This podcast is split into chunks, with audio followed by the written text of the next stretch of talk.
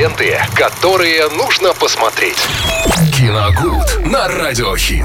Отлично настроил всем и каждому. В эфире Радио Хит вместе с Виталием Морозовым. Мы расскажем вам, чего свежего совсем скоро выйдет или уже вышло в кино. Да, всем здравствуйте. Еще раз э, привет, Максим. Добрый день. Да, ну главная российская премьера — это комедия с Павлом Прилучным «Вася не в себе» называется 2023 Не так год. давно что-то было «Не балуй». Это не что-то продолжение? 哼你你 Нет, это, по-моему, отдельная картина. Ну, такое ощущение, что это череда где, картин. Где вы слышали про Дневалу? Я что-то не помню такого. Ну, это, скорее всего, дело во мне. А, категория 12 плюс у картины. А, ну, Вася не в себе. Тут хочется сразу, да, приходит на ум песня замечательная. Конечно, Вася. Естественно. Ну, здесь вот действительно рассказывается в этой картине, да, а, о предприимчивом молодом мужчине по имени Василий. У него все есть, э, большая квартира, а, своя строительная империя, красивая девушка. Он вроде бы как отличный бизнесмен, но иногда, ну, конечно, шельмит.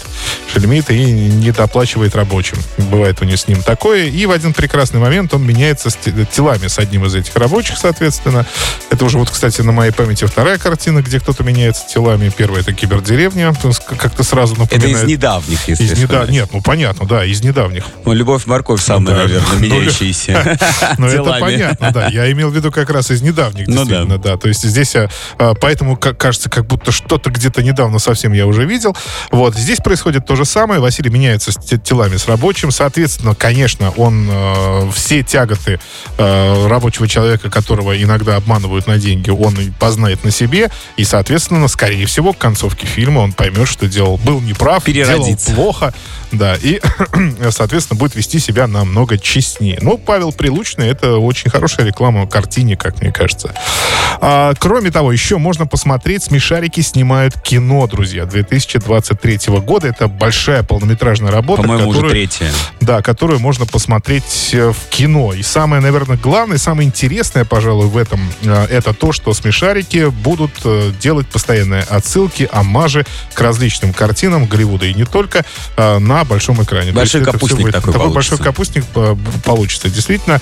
Вообще, ну, смешарики один из лучших проектов, мультпроектов нашей страны за последнее время. Полностью согласен. Абсолютно верно, потому что очень многие, я как-то даже следил, смотрел, помню, за многими сериями, но потом уже времени не хватало, а их же там ну, большое количество сезонов. Но каждая серия меня просто вот заставляла, ну, как минимум заставляла задуматься о чем-то. Они очень философичные получались. Ну и смешные. Э, Ну и смешные к тому же. А у вас есть какая-то любимая серия? Меня вот вспоминаю сейчас, мне, мне жутко понравилось, как они сделали не пародию, а сделали свой вариант ежика в тумане. Это я поразился просто, насколько Такой большой омаж классики. такой, да, вообще, во-первых, и классики, и как они его, э, как они его э, находчиво так сделали, на, пере- э, на свою тему вот так вот переведя, э, именно на мультяшную.